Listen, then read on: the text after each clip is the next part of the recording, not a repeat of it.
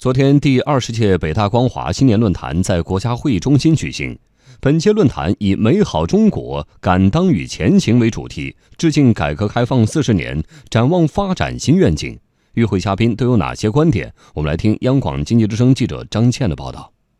北京大学光华管理学院名誉院长厉以宁认为，民营企业自身需要加快改革。如今，企业发展已经不是单纯的引进机器设备，更重要的是跟上世界的潮流，进行制度创新、技术创新、品牌创新，而这些都涉及结构性改革。结构性改革并不是通过那些标语、一些采访的观点要埋头做，所以说。我们当前的主要任务是结构性改革，结构性改革一定要把改革开放连在一起，这样我们的经济才能够走上新路。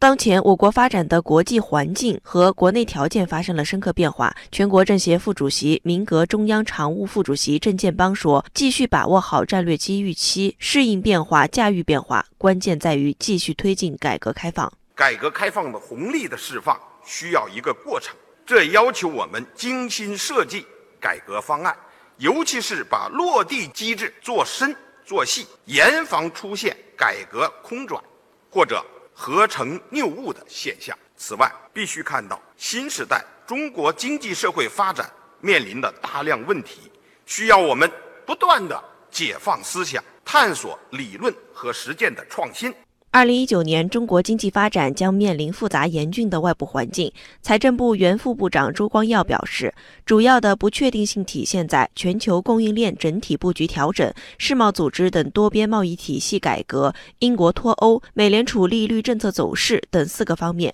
这些不确定性相互叠加，使得外部环境愈发复杂严峻。面临这种复杂严峻的外部环境的挑战，我们一定要。